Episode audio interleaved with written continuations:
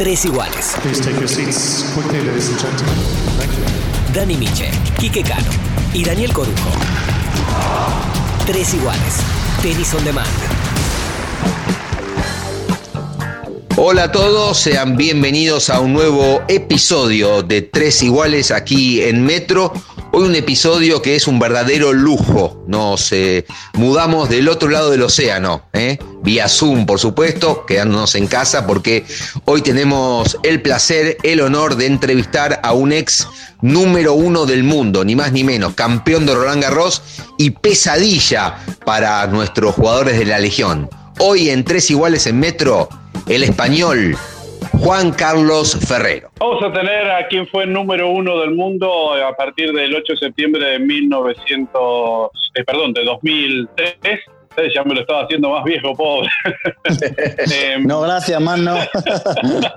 y ya habló, el Mosquito Ferrero, Juan Carlos Ferrero, 16 títulos, ganó Roland Garros en el año 2003, había sido finalista el año anterior había perdido frente a Albert Costa, fue finalista también del US Open, finalista en el Master 2002, fue 15 temporadas entre los 55 primeros, 8 entre los 25 y 3 dentro de los 5 primeros, 5 veces finalista de Copa Davis, 3 títulos 2000, 2004, 2009, se retiró a los 32 años y en el medio de todo eso tuvo una gran carrera y fue uno de los pocos número uno que, que hay en la historia del tenis y hoy está con nosotros en Tres Iguales y permitime la primera pregunta porque eh, me pica, ¿sabes que me pica esta pregunta? ¿Por qué Mosquito, Juan Carlos? Ah, qué original.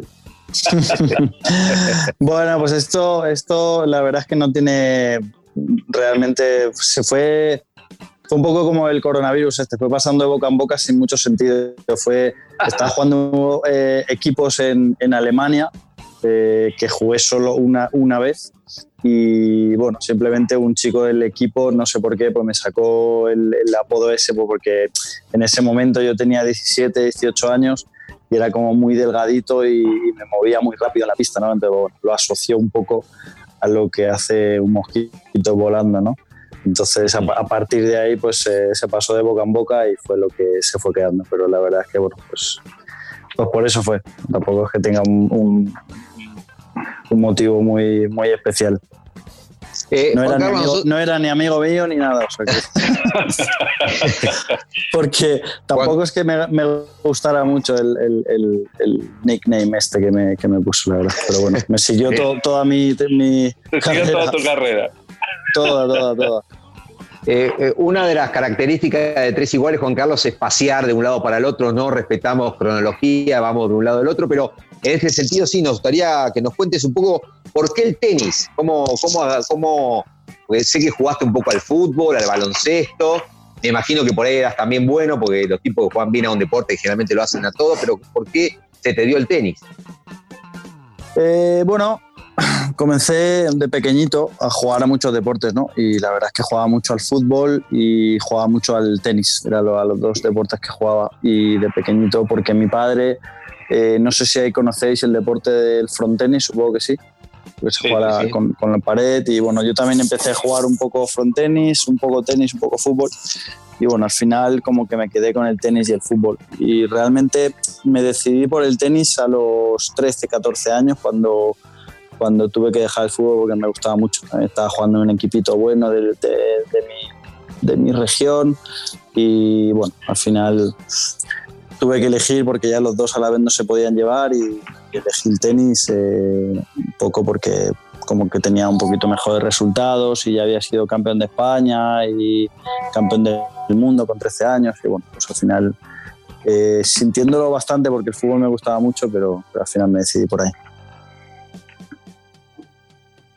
Eh, bueno, Carlos, hay veces a veces se dice que al primer hijo se lo mimosea mucho, se le está mucho encima, en el segundo más o menos, y al tercero es como que se lo deja que se lo vaya criando. Vos sos el tercer hijo de tu familia, sí, de tus sí, hermanas. Eh, te, dejaron que te vayas criando? ¿Tuviste más afinidad con tu abuelo, que fue el que más o menos, tengo entendido, te metió en el tenis? O, y, y no te creas, mi padre siempre había querido tener un niño y y la verdad es que, bueno, me, como que me cuidó mucho, ¿no? no Sí que es verdad que al final el tercer hijo siempre es como que se cría un poco más a golpes, ¿no? Porque ya los padres están un poco cansados de todo, pero, pero no, me cuidaron, me cuidaron bien. Eh, Juan Carlos, en, un momento cuando apareciste, me acuerdo que ganaste el Petit que es un torneo de iniciación infantil muy importante. Eh, creo que ganó Rafa también, Al Potro una final, si no mal no recuerdo. Y ahí tuviste, ¿cierto? Una oferta para irte a vivir a Estados Unidos, a la Academia de Boletín, y que dijiste que no. Sí, sí. Sí, es verdad, sí. Bueno, eh, me, llegó, me llegó la oferta y, y, bueno, la verdad es que yo estaba teniendo los mejores resultados que se podía tener para la edad que tenía, ¿no? En cuanto a nivel mundial y a nivel de España.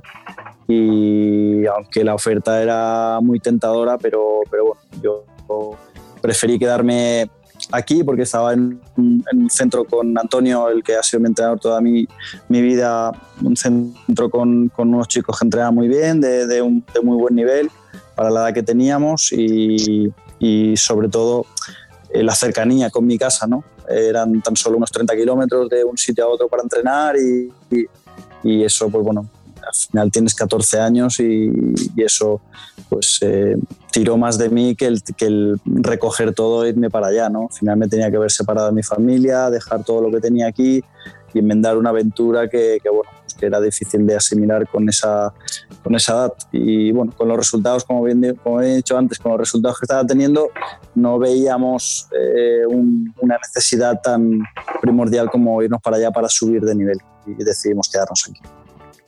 Em, eh, recién hablaste de Antonio, Antonio Martínez Cascales. Yo te quería preguntar justamente por él. Por un lado, ¿qué significaba, qué significó para vos, sobre todo desde un inicio, porque fue el que vio en vos mucho proyecto, mucha proyección? Y también preguntarte, aprovechar con esos resultados que tenías, si vos ya te veías como proyectado, digamos, en el profesionalismo y, jugando y rindiendo en, gran nivel a esa edad, ¿no? Pensando ya. Mm, a ver. Yo creo que a esa edad ningún chaval piensa en que realmente puede conseguir lo que al final luego he conseguido o cualquier otro jugador bueno puede conseguir. Yo creo que a esas edades lo que te centras es entrenar, te gusta jugar, competir y, paso a paso. Al final uno no está pensando si ojalá gane un Grand Slam o, o, algo parecido, ¿no? Te lo digo también un poco por, por, la experiencia que estoy teniendo yo ahora como entrenador, ¿no? Con el chico que llevo. Eh, entonces, pues bueno, igual mi entrenador sí que podía llegar a pensar, aunque él tampoco tuviera la experiencia de haber estado con otros jugadores del mismo nivel, pero bueno, está claro que teniendo los resultados que tienes y la proyección que tienes, sí que vas pensando, bueno, que tienes el potencial para si todo sigue su curso, eh, llegar a ser un, gran jugador de tenis. Al final los resultados son la, la, consecuencia de estar jugando durante mucho tiempo bien y hacer las cosas bien, trabajar bien, sobre todo entrenar bien para luego poder rendir eh, con la misma intensidad. Pero uno cuando es tan pequeño puedes soñar, pero es difícil llegar a creer eh, todo lo que te viene después. Eso lo vas viviendo poco a poco. Eh, Juan Carlos, eh, vos, este, excepto la bestia Nadal, que ganó cuatro veces, las cuatro primeros Roland Garros, vos en tus cuatro primeras presentaciones en Francia metiste semifinal, semifinal, final y campeón. Y estaba viendo, por ejemplo, otros grandes, a que vos ganaste en otras superficies de, polvo de ladrillo. Vilas hizo tercera, tercera, tercera, final. Muster lo ganó 10 años después de su debut. Bueno, Borg hizo octavo, después ganó dos y cuartos. Cuando apareciste, metiste dos semifinales, una final y un título. ¿Cómo lo viviste? ¿Cómo pudiste controlar toda esa exposición que tuviste y, eso me imagino de creer que había llegado a la cima del cielo. Por ahí me equivoco, ¿no? Es difícil de eh, manejar. Bueno, digamos que aprovechando la, inconsciencia de la juventud.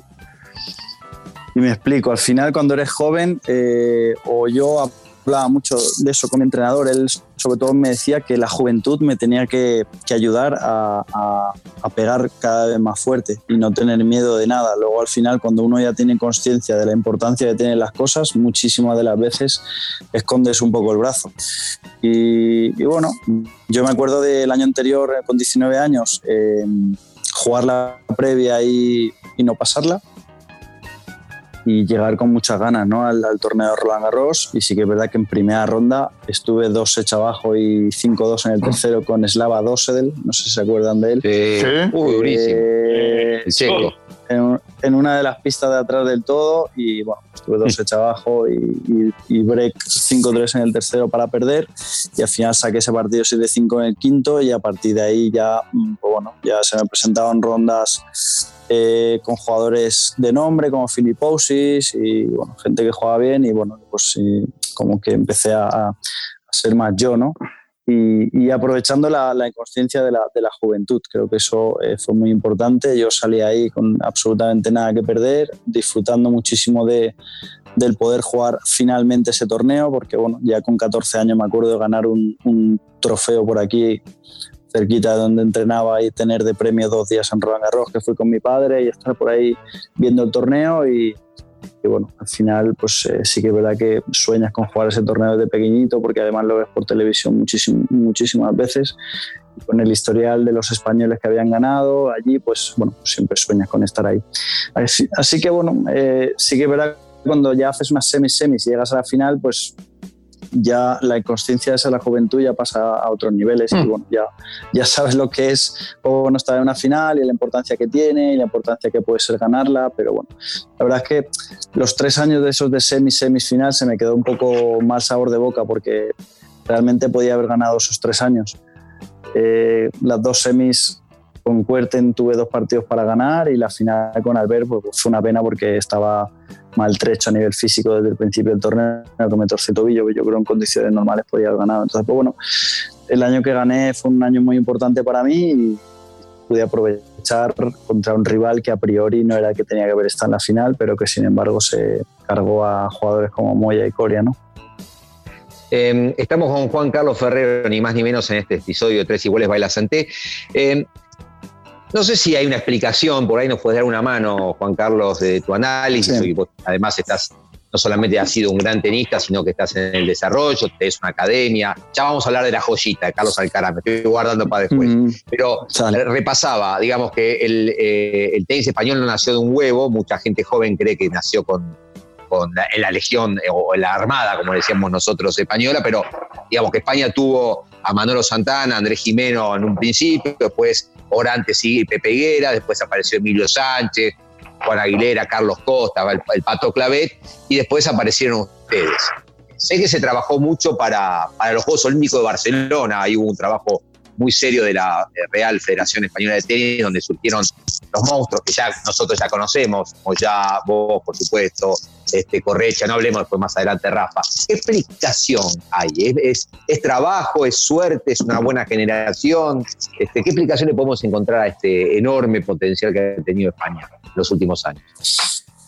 Bueno, yo creo que al final eh, la zona donde vivimos también es, muy, es, significativa de, que, bueno, tienes eh, muchísimos, muchísimas zonas donde puedes jugar muchísimos torneos desde muy pequeñito y eso creo que ayuda mucho a la hora de que hay mucha gente con 15 o 16 que puede estar en zonas donde no puede jugar casi torneos porque no tiene nivel económico o posibilidades de viajar. Aquí en España pues te puedes mover por todas partes a esas edades sin tener que gastarte mucho dinero para, para poder ya curtirte como jugador. Y yo creo que aquí en España pues una, tenemos muy buen, muy buen clima, Dos, tenemos muchos torneos que ya desde pequeños, con 15, 16, yo me acuerdo con 16 está jugando ya fútbol o circuitos, no se decía antes.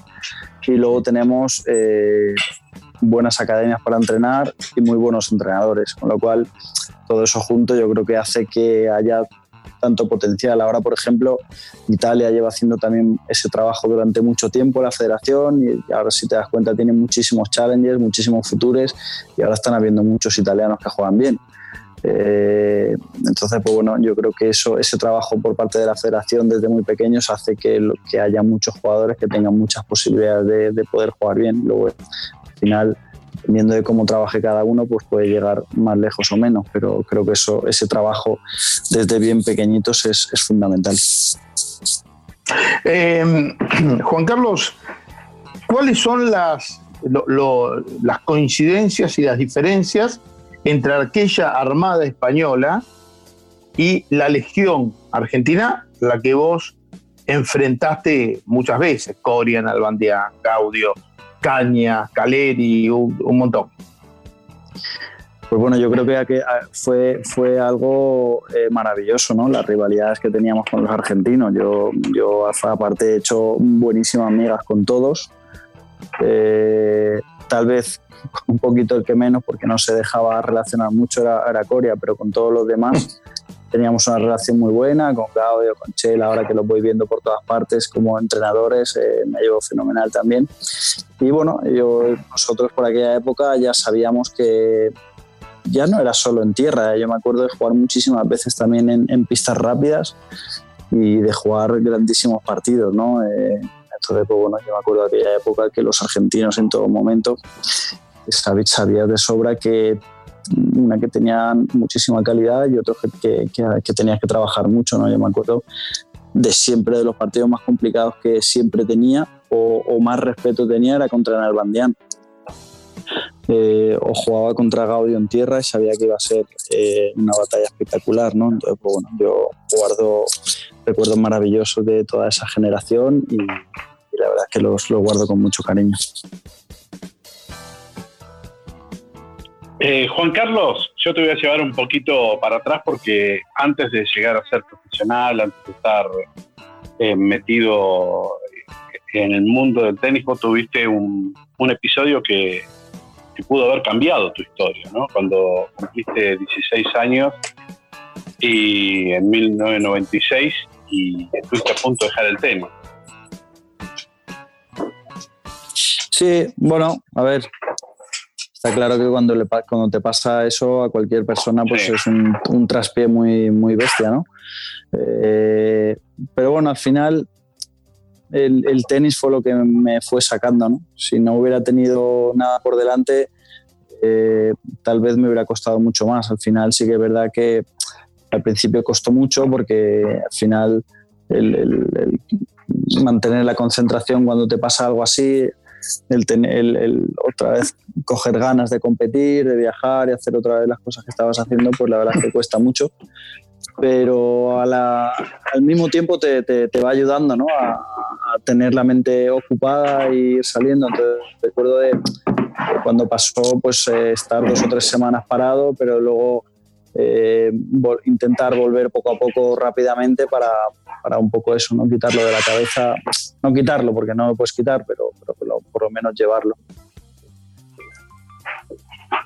Eh, Juan Carlos, eh, para ser tenista profesional hay que tener una personalidad muy especial, no es para cualquiera más allá de los talentos técnicos, obviamente. La cabeza de un tenista profesional, sobre todo de elite, como fuiste vos, es particular. Este, y algunos están como medio como, como mirándolo afuera da la sensación de que son un poco locos. Es cierto, esto no, no voy a decir quién me lo informó, eh, pero tengo este, hicimos este, un estudio profundo de, tu vida de chico. Dicen que vos este, aprendiste, o una de las cosas que hacía de chiquito era que le apuntabas a un enchufe de la pared de tu casa con la pelotita. ¿Es cierto eso? sí, sí, es cierto. Bueno, eso, son cosas de, gente muy chica, ¿no? Como dicen ustedes. Eh, yo me acuerdo bueno, mi padre tenía un almacén mm, textil y ahí, bueno, pues tenía muchas veces paredes en las que jugaba como si fuera el frontón y bueno, tenía un enchufe ya maltrecho de, de, de, de, de muchos pelotazos míos y bueno, y, jugaba un poco a la puntería, ¿no? Y bueno, era una, una forma de un poquito mantener, mantener la, la, concentración en, en, dar una diana y, bueno, de ahí, sale todo eso. sí, sí. De 10 pelotazos le embocabas cuánto, más o menos.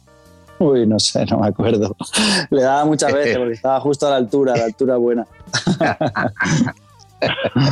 sí, sí, sí. Eh, eh, recién eh, hablábamos de la Legión y hablábamos de, las veces que te enfrentaste y la relación con ellos. Hay una que a nosotros nos quedó muy grabada y, y acá viene una anécdota personal que, tengo como, contigo. ¿Recuerdas a Mitzi, la eh, de ITF, que estaba en prensa y andaba en contacto con los jugadores en, sí, sí, y, sí. y los medios? Exactamente. Bueno, eh, por allá por 2003, antes de que llegues a la final y que te quedes con el título, surgió una posibilidad de una nota y bueno, Mitzi fue la que eh, un poco se interpuso en, esa, en ese contacto que teníamos los dos para hacer la entrevista, pero eh, la charla que tuvimos en ese momento en París rondaba acerca de las semifinales que se iban a jugar de Copa Davis en, en Málaga. Sí. Eh, y, ahí, y ahí te quería llevar, a Málaga. ¿Recuerdas esa semifinal? Fue una semifinal eh, rara, especial, porque iban ganando el viernes 2 a 0 España, la cosa se empieza a dar vuelta con el doble argentino y te toca un partido ya ahí siendo número uno del mundo frente a un Agustín Caleri que no estaba como ciclista uno o dos, había entrado digamos como reemplazo de Zabaleta en el día domingo y te toca frente a un Agustín Caleri increíble. ¿Recordás ese partido? Sí, claro que me acuerdo. Me acuerdo el primer día jugar con Gaudio y el último día jugar con Caleri que, que, me ganó. Entonces, pues, yo, bueno, al final eh, Caleri era un jugador muy, con mucha potencia y bueno, me acuerdo que cuando, tiene, cuando tenía el día se hacía muy complicado jugar contra él, ¿no? Eh, le, corría mucho la pelota y, y, bueno, me acuerdo que bueno, a mí me gustaba mucho dominar en tierra, jugaba muy agresivo, muy dentro de la pista y él no me dejó en ningún momento, ¿no? Fue uno de los partidos eh, que me dolieron en Copa Davis porque, bueno, la verdad es que no perdí demasiados en casa y ese fue un partido que por cómo venía del US Open de, conseguir el número uno, el primer día había jugado muy bien contra Gaudio eh, y, bueno, ese partido la verdad es que me dolió. Eh, Juan Carlos, eh, fuiste ganador, creo que tres veces de la Copa Davis, ni más ni menos, y muy, muy, muy activista de la Copa Davis. Eh, en general, los españoles son en ese sentido muy parecidos a los argentinos. La Copa Davis es como, lo toman de una manera especial si uno lo compara con europeos o norteamericanos. ¿Cómo, ¿Cómo ves esta nueva Copa Davis? Encima se jugó el año pasado en España y bueno, este año no sé, sabemos qué va a pasar, pero bueno, se va a jugar de vuelta en España. ¿Te gusta? ¿Se perdió un poco la esencia?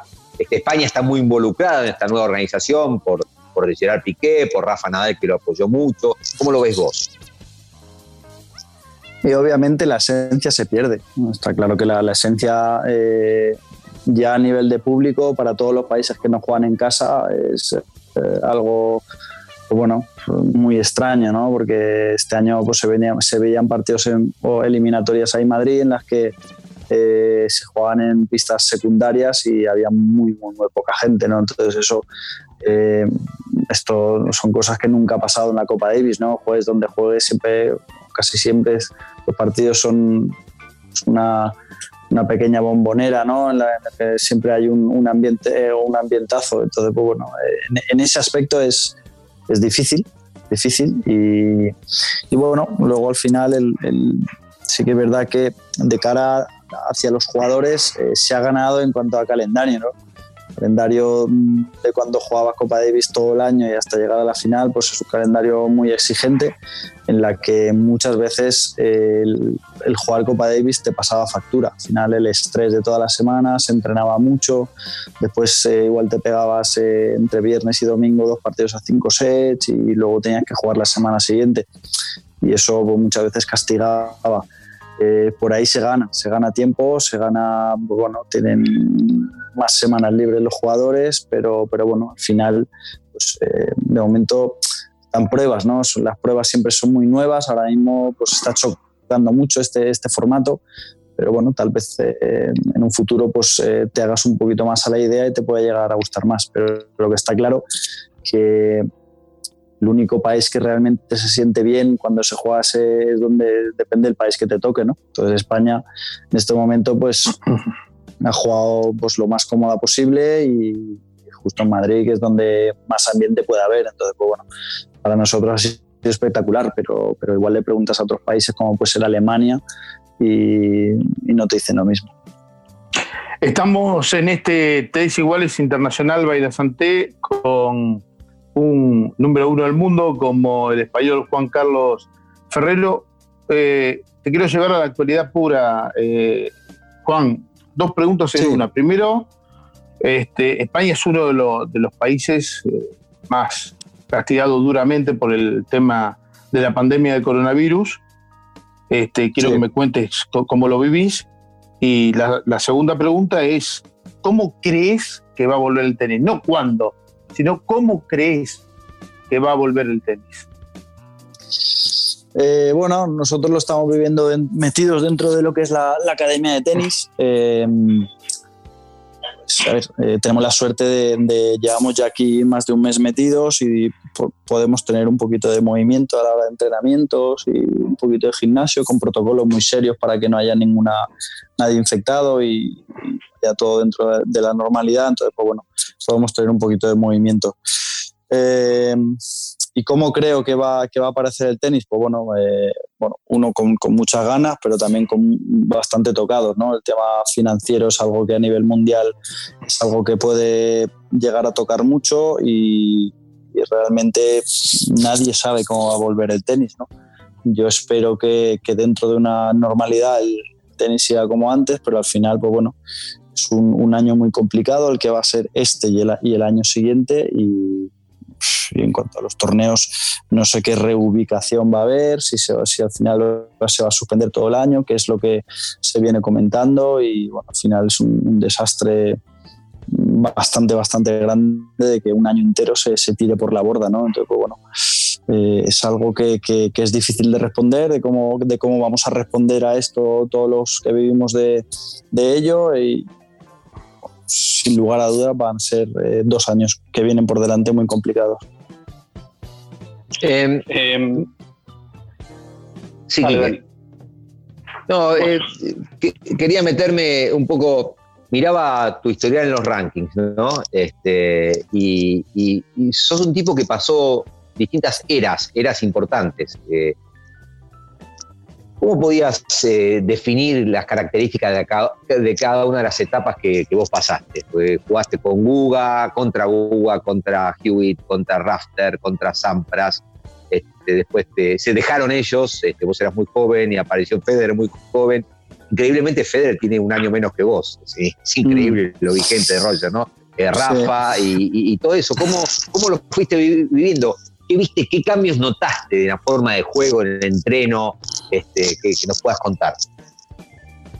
Bueno, el entrenamiento eh, sí que es verdad que evolucionando un poquito, sobre todo a nivel físico, ¿no? Yo creo que a nivel de intensidad y tenis, eh, yo ya recuerdo, ¿no? Durante toda mi época de, entrenar mucho y con mucha intensidad. Eh, que bueno, aparte antes teníamos todavía más torneos a 5 sets, teníamos algunos ATP 500 que las finales eran a 5 sets, más Master 1000 que las finales eran a 5 sets, con lo cual eh, obviamente eh, a nivel físico siempre se ha trabajado mucho y bien, ¿no? Lo que pasa es que bueno, al final el mundo va evolucionando y, a nivel físico pues también se va evolucionando, ¿no? Antes tal vez no se trabajaba tanto a nivel de prevención de, lesiones y ahora sí que es verdad que yo veo que muchísimos de los jugadores trabajan todos los días un poco, ¿no? Y eso es lo que a, nivel de prevención hace que, bueno, que tal vez no haya tantas lesiones. Eh, sí que lo que sí que he notado yo mucho es que ahora cada vez eh, a nivel físico los jugadores son más grandes, un poquito más fuertes y se juega mucho a destruir y, poco a construir, ¿no? Entonces por eso también ahora no hay apenas especialistas en, pista de tierra, ¿no? no, no, no es como antes, que tú te ibas a los españoles y a los argentinos y, a algún italiano y bueno, podías ver realmente especialistas, especialistas en tierra y ahora eh, todos adaptan un poco el juego de rápida a tierra, pero, pero sigue siendo un poco juego de rápida, ¿no? No hay en, en Roland Garros partidos que digas mítico partido de Roland Garros. Así que bueno, eh, se ven diferencias, sobre todo un poquito a, tal vez a velocidad de bola, pero bueno, hay mucha gente que me dice, no, es que antes se jugaba muy despacio. Bueno, pues yo le digo, bueno, pues mírate algún partido del año 95 cuando jugaba así y a ver si le pegaba despacio o no sé cuál. Claro, entonces, bueno, la gente sí que es verdad que va diciendo que ha evolucionado, pero yo creo que ha evolucionado más a nivel físico, que la gente cada vez es más grande, porque ahora bueno, vas viajando y, la mayoría de, personas son, son muy altas, son muy fuertes, entonces la velocidad de bola es un poquito más alta, pero, pero no, no le veo tanto cambio a, a lo que era antes, la verdad. Eh, Juan Carlos, ¿y esto lo torna para vos más atractivo? ¿Puede ser más atractivo para la gente? ¿Lo torna un poco más aburrido? Porque en la década del 90 el Sacti volea, eh, digamos, lo dicho que no fuera tan entretenido. Hoy la velocidad de pelota hace que por ahí se pierda el control más rápido. Eh, pues, bueno, yo creo que es algo que a mí no me, no me gusta que cada vez se pegue más fuerte y que los puntos cada vez duren menos eh, es algo que de cara al espectador creo que es algo que bueno que puede entretener un ratito pero que solo les gusta en Wimbledon no que los puntos duran tres pelotas. Entonces pues, bueno yo creo que al final eh, no se puede evolucionar continuamente en cuanto a las bolas y, las raquetas de que salga todo más rápido. Eh, ahora mismo si, si también estáis viendo que en el mundo del golf está habiendo mucha controversia en este aspecto, ¿no? de que cada vez con los palos se llegue más lejos y que las bolas cada vez vuelen más, que bueno, hay muchísima gente en contra porque si no al final los campos se hacen muy cortos y, los resultados eh, parecen muy fáciles. Entonces en el tenis yo creo que tenemos que ir también un poco por ahí. Hay que evolucionar eh, muchas cosas, pero al final no se puede hacer todo más rápido porque al final no se, no se podrá ver un partido realmente competitivo, ¿no? Seguimos charlando en este Tres Iguales Baila Santé con Juan Carlos Ferrero. Eh, Juan, viniste a jugar cinco veces a la Argentina, ganaste en el 2010, hiciste semi en el 2006, cuarto de final del 2009. Van dos preguntas. Primero, ¿cómo la pasaste? ¿Qué conociste? ¿Volviste como turista? Y la otra es si cuando enfrentaste del Poto del 2006, primera ronda, partido que ganaste 6-2, 4-6, 6-4 creías que Del Potro iba a ser lo que terminó siendo, más allá de la mala suerte por las lesiones, lo que ha mm. sido. Bueno, a ver, eh, no, he visitado mucho. Eh, la verdad es que Buenos Aires es, una ciudad que, me queda un poquito eh, la espina clavada de poder realmente disfrutar de lo que es la, ciudad y, y realmente verla bien, porque bueno, al final todas las veces que he ido a jugar ha sido eso, a jugar y poco más. Y, y bueno, lo del Potro eh, eh, se veía un jugador con, con, muchísima proyección, ¿no? Yo creo que me acuerdo de cuando jugué contra él, de lo que más, de lo que más eh, débil le vi fue el saque. Luego realmente mejoró una barbaridad, para aquel entonces hacía muchas dobles faltas y, y era de lo que en teoría un poquito más pinchaba, pero, pero a nivel de fondo eh, ya se le veía que podía ser un jugador eh, con, muchísima proyección y, lo que sí que me sorprendió es a nivel mental, ¿no? No lo vi tan fuerte de primeras como realmente después eh, se volvió y, y, que realmente fue un jugador que, y, es un jugador que si realmente está en forma, es un jugador muy, muy difícil de batir porque tiene un cañón de derecha, un buen y, un, gran saque, ¿no? Tiene mucho poderío, pero la verdad es que las lesiones eh, se, han, se han cebado un poquito con él y ha tenido muy, muy mala suerte porque si no podía haber tenido una carrera muy, espectacular. Claro, yo iba a eso, ¿no? Es imposible saber lo que hubiera pasado con, con Juan Martín sin las dos operaciones de rodilla, las cuatro operaciones. Ha perdido cuatro años y medio de, la mejor vida útil del tenista, ¿no? Tal vez hubiera ganado algún gran slam más, tal vez ninguno más. Sí, al final hablar de todo eso es, un poco eh, hipotético, ¿no? Al final esas cosas nunca las sabes, pero sí que es verdad que a priori si, yo creo que si hubiera estado bien, hubiera, se hubiera puesto en disposición de, de poder hacerlo. Que lo hubiera hecho ya no lo sé, porque al final tiene hubiera tenido jugadores delante muy buenos, estaban en la misma disposición que él por el nivel, pero, pero que, que podía disputar de tú a tú contra, contra esos jugadores, eh, estoy seguro. Bueno, algo de esto lo hablas y, a sabiendas, no solamente por, por, lo que fuiste como tenista, sino porque después de ser número uno del mundo en 2004 vos sufrís ese año, porque vos tuviste ahí lesiones, enfermedad, eh, que te fueron sacando un poco de, la competencia y te llevaron un poco atrás por el ranking. Eso un jugador lo siente y cuesta un poco volver, ¿no? Sí, bueno, yo en el 2004, eh, después de hacer semis en Australia y, final en Rotterdam, pues me fui para, estando número dos o tres del mundo, para Indian Wells y allí pues eh, cogí varicela, ¿no? Con 24 años, eh, estaba ahí a, pleno rendimiento y bueno, me, me, cascó seis meses porque los médicos no me dejaban jugar porque si no se me hinchaba el hígado, no sé qué historia y, bueno, estuve seis meses bastante parado y bueno, perdí los puntos de Roland Garros y perdí, muchos puntos hasta que me fui al, al 90, estando del 2 o el 3 al 90. Todo bueno, son cosas que bueno, impactan fuerte porque al final cuesta mucho estar muy metido ahí arriba y estar con el ritmo de estar peleando cada semana por el torneo y, y bueno, y luego cuesta mucho, ¿eh? cuesta mucho coger el ritmo. Sí que luego, es verdad que luego en el 2005 acabé 16 del mundo, pero bueno, final del 16 al 3 es un mundo. Parece que está ahí cerca, pero, pero es un mundo. Con lo cual, eh, yo creo que ya luego me, costó mucho ir, cogiendo el ritmo de, del nivel que había tenido. Pero bueno, la verdad es que fue una pena. Al final es un poco como del potro, ¿no? Si no hubiera tenido esto en aquel momento y lo otro en, en, el otro momento, hubiera sido. Y Rafa Nadal siempre me dice que tenía que haber tenido tres o cuatro Grand Slams mínimo. Y al final tengo uno. Eh, y yo sí que es verdad que tengo la sensación de que esas dos semis y la final que perdí, podía haber conseguido tres Roland Garros y con el que gané cuatro. Pero, pero al final solo tengo uno.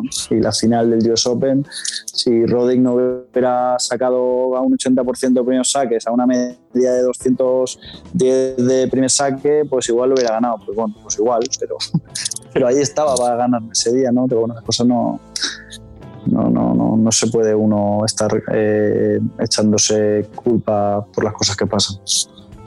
Eh, hablabas de, aquella, Juan Carlos, de, aquel US Open y me acuerdo que el que lo tenía ganado era David la semifinal. Hubiese sido un sí. Ferrero en la final. Para que se ¿no? Estaba, estaba, ahí. Justamente justamente a esto iba mi, próxima pregunta. Miraba, repasaba los head to head con la Legión, estuvo muy parejo, creo que con el único que terminaste abajo, 3-4 fue con, justamente con David, después 2-2 este, con, con Cañas, este, a, Gaudio lo tenías un poquito más alquilado, 8-5 arriba, y con el Mago Coria 3-3. Contanos, danos una pequeña frase de, por lo menos de ellos, ¿no? De Coria, Albandián, Gaudio y Cañas, que fueron rivales este, muchas batallas contra vos. Bueno, contra el que mejor me lo pasaba era contra Gaudio, o sea, sin lugar a dudas. Eh, me acuerdo de muchas anécdotas ¿no? con él, de estar jugando Roland Garros y en un quinto se ponerse un, un, un, corcho, un corcho en el calcetín eh, que, le, me acuerdo le, le, pregunté un cambio y digo, le digo, ¿pero qué haces, tío? Y me dice, boludo, son para los, para los calambres. Y yo digo, claro, está loco. y, de otro, y de otro partido de, ganarme 7-5 en, Roma en el primer set y luego ponerme 3-0 y empezar a gritarme, Juan Carlos, por favor, tírame todas a la derecha que no puedo meter una, por favor, todas, todas. Y yo, todas a la derecha, todas a la derecha. Y me acuerdo que fue 6-1, 6-0 el tercero. Y el tío ¿En dónde fue eso?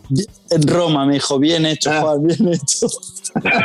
me has tirado todas a la y, sí, y bueno, con, con Cañas, partidos durísimos. Eh, era un jugador bueno, que me acuerdo que, que lo veías desde fuera y, no parecía el nivel que luego daba dentro de la pista.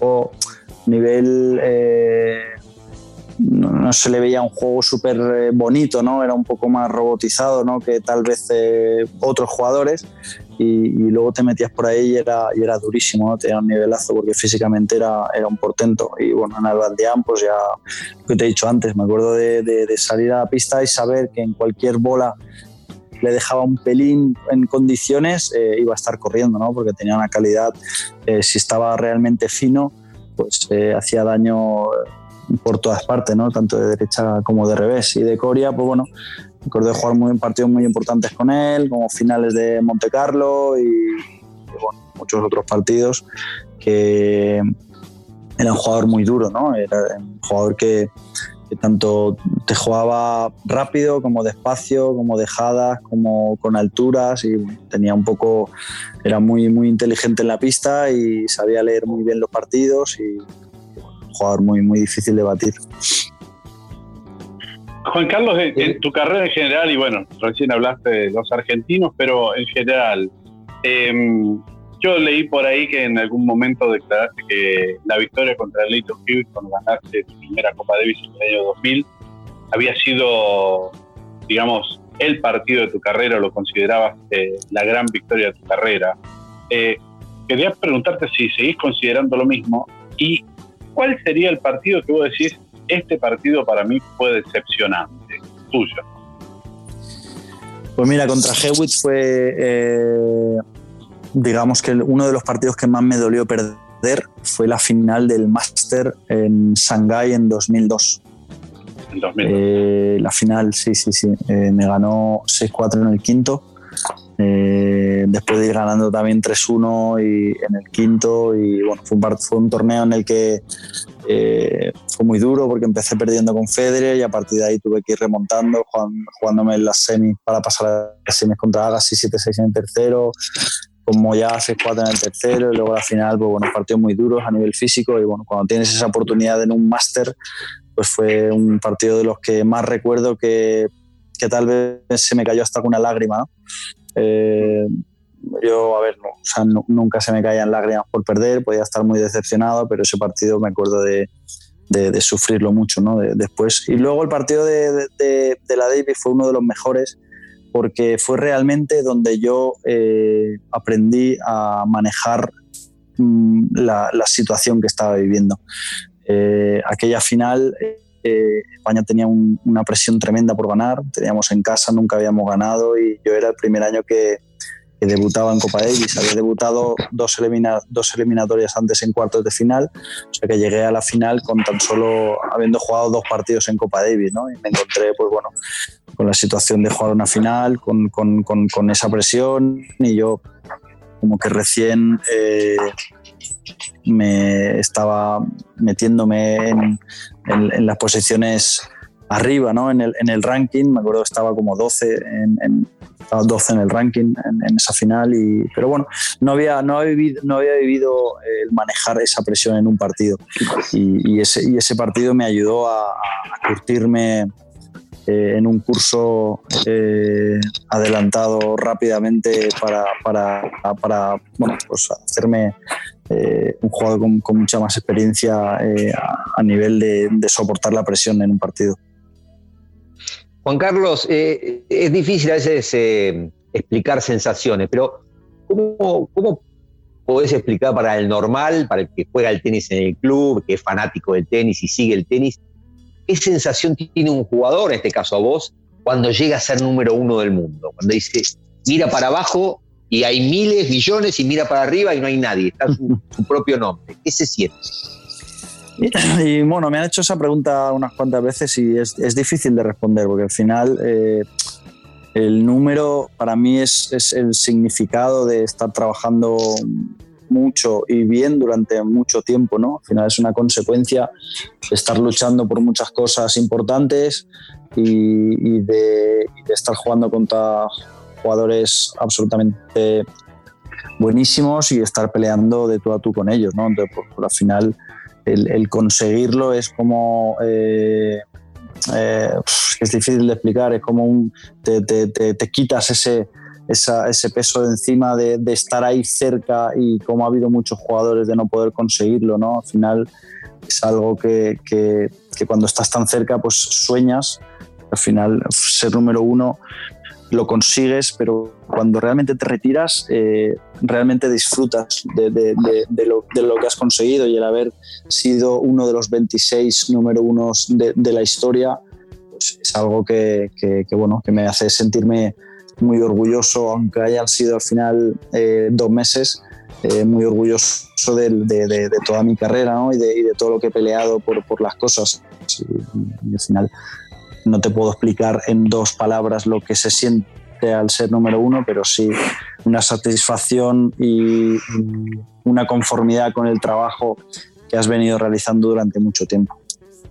¿Qué jugador, eh, Juan Carlos, considerás que eh, debió haber ganado un Gran Slam, que no lo ganó? Pues obviamente Nalbandian, para mí es un jugador que tenía que haber ganado un, Gran Slam y no lo ganó. Eh, Coria, yo creo también es un jugador que lo tenía que haber ganado. Otros jugadores, pues creo que Muster, un jugador que tal vez. ¿Muster lo ganó? Sí, uno. Ganó, Roland Ah, ganó uno, sí. Eh, por ahí. Mm, Verdich no tanto para mí. Pero, o sea, pondría, por ejemplo, antes a Nalbandian que, que a Verdich. Eh, no sé, deben, deben, de haber algunos jugadores por ahí seguro. Y si cogiera la biblioteca. Em, y de los actuales, de los pibes actuales, eh, ¿quién se merece hoy ya estar eh, ganando un, nuevo Gran Slam? Porque vos estuviste manejando durante un tiempo a Esperep y Esperep pintaba como para ganar un título de Gran Slam, de hecho, Sí, bueno, pintaba, a ver, pintaba como para competir entre los, entre los tres mejores que para, para poder plantarles cara, ¿no? Eh, pero bueno, yo creo que ahora mismo el que, el que más se lo merece, digamos que es Dominic Team, ¿no? Creo que Dominic está haciendo un trabajo muy bueno eh, junto con, con Masu. Yo creo que Masu le ha, le ha inyectado un poco lo que eh, venía siendo Masu en pista, ¿no? esas ganas de, de, jugar y, de, con esa intensidad. Y yo creo que Dominic, ah, una que ha mejorado muchísimo su nivel en, en pista rápida, porque yo creo que era un poquito su, como su, su, punto débil, ¿no? Antes jugaba muy bien en tierra y veías que podía dar un nivel espectacular, y ahí de las dos finales de, en Roland Garros, pero en, en, rápida le faltaba un poquito la, la, consistencia para llegar hasta la arriba y realmente creerse que puede competir con, lo, con los grandes. Entonces, eh, yo realmente creo que este año, eh, este año no, el año, el año que viene eh, será uno, será uno de, los candidatos a tener en cuenta. hablabas recién de, de, tuviste una relación de entrenador-jugador corta, que terminó media abruptamente. Todavía no entendemos muy bien cuál, es el verdadero nivel de Zverev. Un tipo ganó el Master, ganó Master 1000, pero lo Gran Slam no pasa a los cuartos de final. Este, sé que se generó un poco de polémica en todo eso, pero quería tu visión ahora que ya pasó un tiempo de, cómo son los chicos estos. lo podemos pasar lo mismo a Kirgios, este, que por, o Chichipas, que por momentos es como les gusta, se meten, están derechos, este, se enfocan y de repente, bueno, el tenis, eh, bueno, no es todo en la vida, tiene como un discurso mucho más eh, light que lo que uno pretende de un profesional que busca ser el mejor de todos, ¿no? Sí, yo para mí tienen que realmente eh, necesitan mejorar muy mucho el, fuera pista. Al final, eh, tú estás entrenando tres horas en pista, pero el resto del día estás fuera y como fuera de pista seas un desastre, al final siempre se traslada a, esas tres horas de pista. Con lo cual, si uno eh, no se acaba de cuidar, no, acaba, no acaba de comer bien, no acaba de hacer bien el físico y porque final son faltas de intensidad de, concentración. ¿no? Al final yo hablo por parte de Zverev eh, que no está acostumbrado a estar tres horas en la pista y, rendir todo el tiempo al mismo nivel y eso es falta de intensidad mental. Son jugadores que se cansan muy rápido y eso es porque al final no, no, no trabajan del todo bien. Eh, Zverev es capaz de entrenar cuatro horas al tenis, que yo he entrenado con él, pero aprovechar hora y media, el resto del tiempo pues eh, quejándose, tirando a raqueta, eh, fallando y protestando todas, al final eh, este tipo de, de, jugadores tan buenos tienen que, sacar, tienen que sacar entrenos de calidad. Y a partir de esos entrenos de calidad meter horas y al final con esas horas, si realmente son de calidad, son las que luego hacen que los partidos tú estés tres horas y puedas jugar tres horas de calidad, no estés jugando como le pasa mucho a Esberev, que está jugando un partido de cinco sets y juega bien el primero, pierde el segundo porque tiene un bajón mental, gana el tercero fácil, pierde el cuarto y al final el quinto pues un poco caro cruz, ¿no?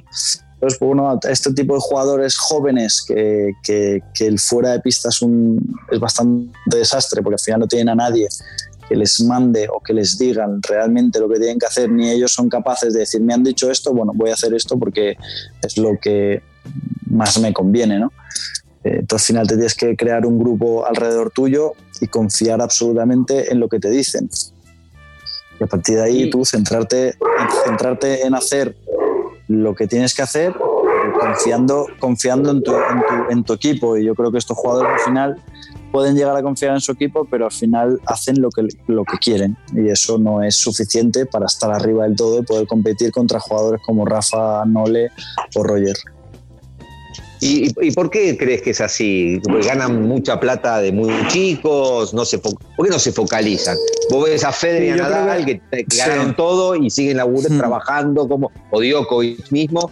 Y estos pibes, este, bueno, vos conoces el caso de Verema más de cerca, pero se ve muchos otros como que, bueno, sí, está bien, que terminó el año, ganaron 10 millones de dólares y bueno, jugaron tres bien, dos más o menos yo creo que el dinero es algo secundario, que está claro que al final cuando ganas mucho dinero y eres muy joven, pues te puede llegar a influir, obviamente, pero al final también el grupo que tienes alrededor te hace verlo de una manera o de otra.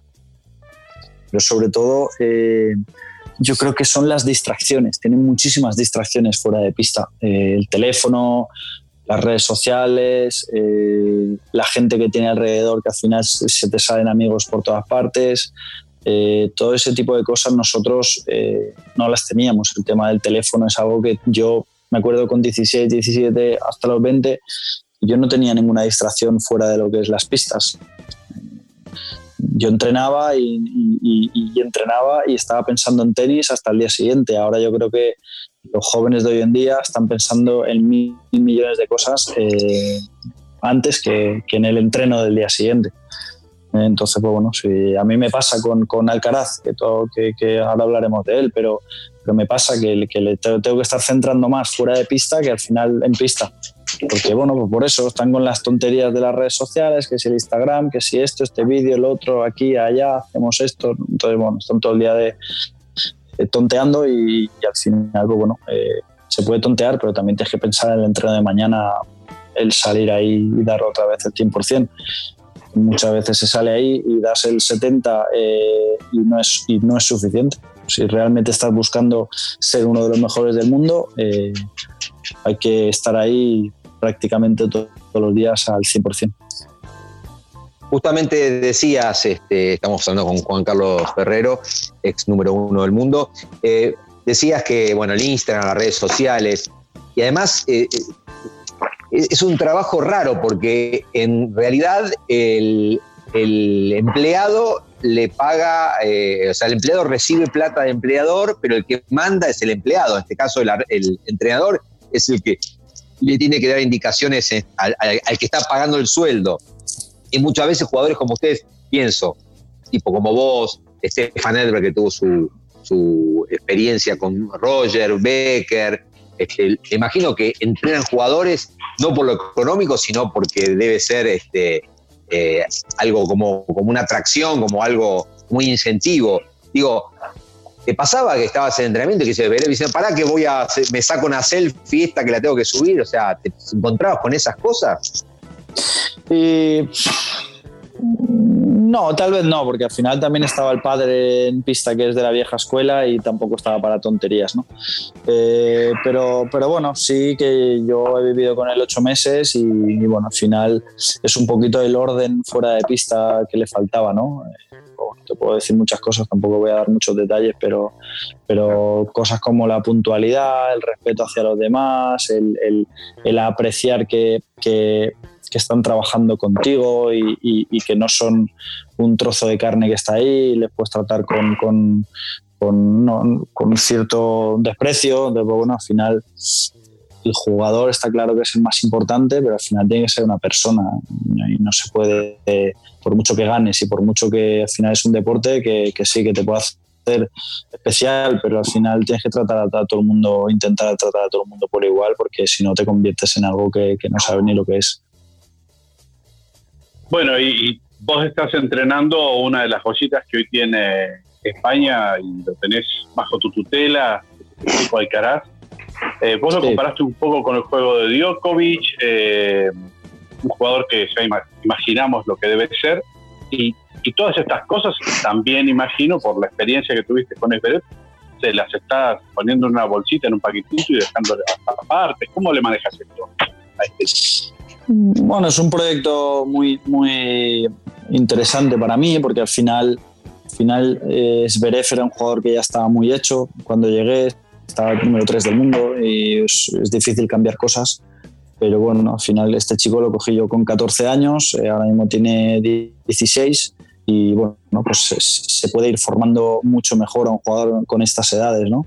Entonces, pues eh, bueno, eh, yo creo que es un jugador que tiene muchísimo potencial, es, es, de los pocos jugadores que he visto se puede adaptar en, en, muy poco tiempo al, al, nivel que, del jugador que le pongas delante.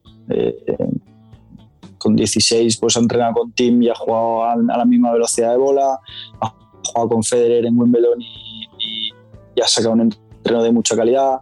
Eh, ha entrenado con jugadores muy buenos y, jugándose muy buenos y, bueno, eh, es difícil que un jugador eh, pueda adaptar su velocidad de bola mm, tan rápidamente como, como lo hace él. Entonces es un jugador muy, muy dinámico, que le gusta jugar muy agresivo, que, que le gusta jugar en pistas rápidas, eh, pista de hierba también le gusta mucho porque es un jugador que finaliza mucho en la red, para la que tiene se maneja especialmente bien con, la red y la finalización de, los puntos y, que es un jugador que en, que en, Arcilla pues también se encuentra muy cómodo. Entonces, pues bueno, eh, físicamente está cambiando, está creciendo, se está poniendo fuerte y yo creo que tiene mucho potencial para, para jugar bien. Eh, muchos me preguntan qué número creo que puede ser. No me gustaría dar ningún número porque al final es un poco una extra de presión que se le pone al chaval, que con 16 ya aquí en España todo el mundo lo está comparando con el nuevo Nadal y al final es una, losa que el chaval ah. creo que no es necesario que lleve a estas alturas. Eh, entonces, pues bueno, creo que tiene un potencial para jugar un huevo al tenis, pero, pero bueno, al final tiene que crecer y pasar por, por, por muchas etapas para realmente llegar a ese nivel. Hubo una época, Juan Carlos, que aparecieron muchos chicos precoces, pensando en, Carlos, en Carlos Alcaraz, algo que no se venía dando en los últimos años. Me acuerdo Gasquet, Rafa mismo, Djokovic, Del Potro, que arrancaron con 16, 17, 18. Después hubo un paréntesis, al contrario, aparecieron chicos, muchos parecían que arrancaban, después se estancaron. Este, y se estiró un poco la duración del tenista. Hoy tenemos jugadores de más de 30 que están en su mejor momento. Eh, vuelve a aparecer, esta, en este caso con Carlos Alcaraz, otra vez una precocidad, un chico muy joven de 16 años, este, que ya empieza a ganar challengers y a tocar ATPs. ¿Cómo trabajas eso en la presión, me imagino? La familia, el propio chico, ¿cómo, cómo manejas todo eso? Bueno, bien, porque eh, ha habido suerte porque normalmente salen mucho, mucho más tarde los jugadores, sí que es verdad que ha habido una, una un parón en ese aspecto. Al final, yo me acuerdo en mi edad que con 17, 18, pues Marat, Hewitt, yo, eh, muchos jugadores salieron muy, muy, pronto y luego eso pues eh, ha ido cada vez a peor y cada vez salen más tarde. Y de repente sale Carlos, ¿no? Yo creo que es un jugador que desde pequeñito ha sido llevado muy bien. El padre eh, jugó a nivel nacional y tuvo un, un, nivel muy bueno a nivel, al nivel de tenis, con lo cual es un, bueno, pues creo que lo ha llevado muy bien y, bueno, sabe manejar muy bien eh, todos los momentos con el chaval. A mí la verdad es que me deja trabajar y no me influye en absolutamente nada, eh, confía plenamente en mí y, bueno, es, de mucha ayuda tener una familia detrás del chaval que, que sea de esta manera. Bueno, ya, te, ya vamos culminando este, este episodio con Juan Carlos Ferrero, este episodio de Tres Iguales Baila Santé te agradecemos muchísimo todo el tiempo que, nos ha dedicado y bueno, estamos todos en casa y estamos haciendo de esta manera. Yo voy a hacer una pinturita, yo no sé si vos lo conociste o sabés de esto. Hubo alguien que estuvo robando tu identidad por los torneos y firmando autógrafos, no sé si lo conociste, pero se llamaba Antonio de Santiago, tengo entendido, lo conocí por Roland Garros. ¿Vos tuviste alguna información? Porque hasta lo quisieron sacar en, en la televisión francesa. Eh, ah, pues. autógrafos y todo. Ferrero, Ferrero, Ferrero. No sabía nada. No, no, no. no, no, Fue un, un chico español que iba con, con algún simpatizante del tenis o eran simpatizantes todos de tenis y, la gente lo confundía con vos. Tenía un, gran parecido con vos y hasta de la televisión francesa, ¿no es cierto? Fueron a buscarlo porque estaba dando autógrafos y cuando fue la televisión francesa terminó, eh, salió corriendo porque dijo, no, tan lejos no quiero llegar. Pero bueno, eso decí, decí, la verdad, Quique, vos estabas atrás de todo eso, haciéndolo pasar al muchacho este por Ferrero. Yo, no, me quería ir de, esta charla, Juan Carlos, y agradecerte si no me das unas palabras de Federer, Nadal y Djokovic. Este, son tan buenos realmente comparado con todas las eras. Djokovic es el mejor de todos. ¿Quién consideras que es el mejor, más allá de que Rafa es español? Eh, bueno, yo creo que eh, Djokovic para mí es el, más completo de, de, los tres por, porque, bueno, a nivel físico es un jugador que, tiene muy, poquitas lesiones, eh, es un jugador que, tiene una altura y un peso y, una movilidad excelentes eh, y es un jugador que juega bien en todas las superficies y al final ha sido el que de los pocos que ha puesto en problemas a, Rafa en, tierra.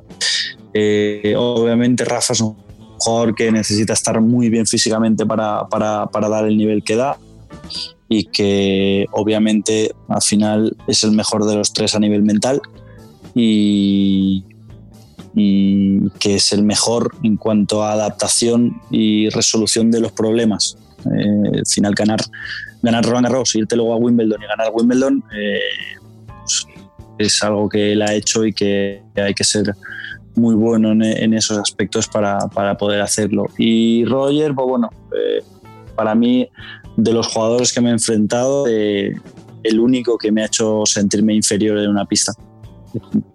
No diré todas las veces que he contra él, pero alguna vez de, estar jugando con él y, ver la superioridad técnica que tiene y, de las cosas que es capaz de hacer, que tú realmente sientes lo difícil que es y que ningún jugador en ningún momento me ha hecho sentir a mí eso eh, nunca. Y entonces, pues bueno, para mí eh, para mí en estos momentos es el mejor de la historia, pero, pero bueno, puede, puede, cambiar por números.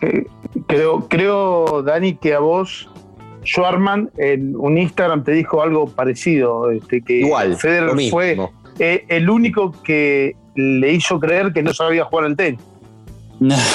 Sí, a mí me lo hizo, a mí me lo hizo eh, o sea, tuve este, este pensamiento jugando contra él en tierra en Monte Carlo. Increíble. me acuerdo de ir, ganando, de ir en tierra en Monte Carlo, de ir ganando 3-1 y arriba y, y, en, cuestión de 7-8 minutos meterme 6-3, pero hacerme absolutamente de todo. Resto paralelo cortado winner, resto eh, dejada y que vuelva a su campo. Eh, eh, irse atrás y jugarme con altura y después meterse de derecha y, y, parecer que iba a pegarla normal y pegarla cortada larga, paralela, ganar puntos, a mil cosas. Mil cosas de cuando te lo hace decir, pero este cabronazo, ¿cómo puede ser que haga esto? Entonces eso es, difícil de ver. Bueno, Juan Carlos, eh, agradecerte junto a Kike Muy bien. y a Dani, ha sido realmente un gusto, nos ha podría haber sido más larga la charla, daba para un poquito más, pero bueno, no te queremos quitar más tiempo y, te agradecemos obviamente la hora que nos diste. Muy bien, os agradezco la llamada. Un verdadero lujo haber compartido este episodio de Tres Iguales en Metro con un número uno del mundo como es el español Juan Carlos Ferrero. Nos reencontramos en cualquier momento aquí en Metro. Tres Iguales. Dani Miche, Quique Cano y Daniel Corujo. Tres iguales. Tenis on demand.